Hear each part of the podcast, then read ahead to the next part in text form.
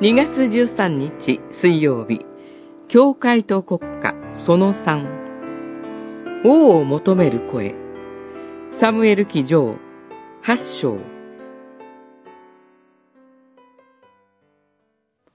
王を与えよとの彼らの言い分は、サムエルの目には悪と映った。そこでサムエルは主に祈った。主はサムエルに言われた。彼らが退けたのはあなたではない。彼らの上に私が王として君臨することを退けているのだ。今は彼らの声に従いなさい。ただし、彼らにはっきり警告し、彼らの上に君臨する王の権能を教えておきなさい。八章、六節から九節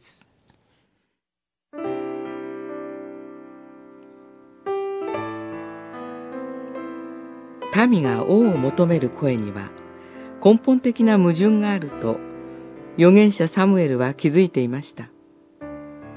しかし、主はサムエルに王の権能を教えておくようにと指示されました。それは民の義務を自覚させるとともに、王が絶対的権能を欲しいままにしてはならないという警告でもありました。日本国憲法が国民主権とともに象徴天皇制を認めていることにも根本的な矛盾があります。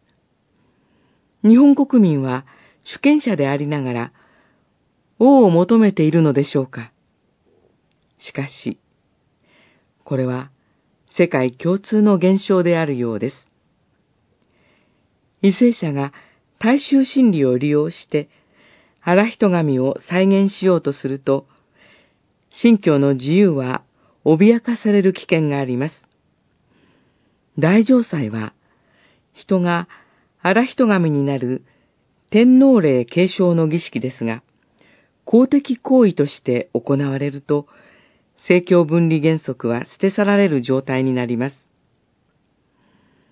国家が宗教を規定すると、神社は宗教ではなく、国民儀礼という戦前の主張と同じことが起こります。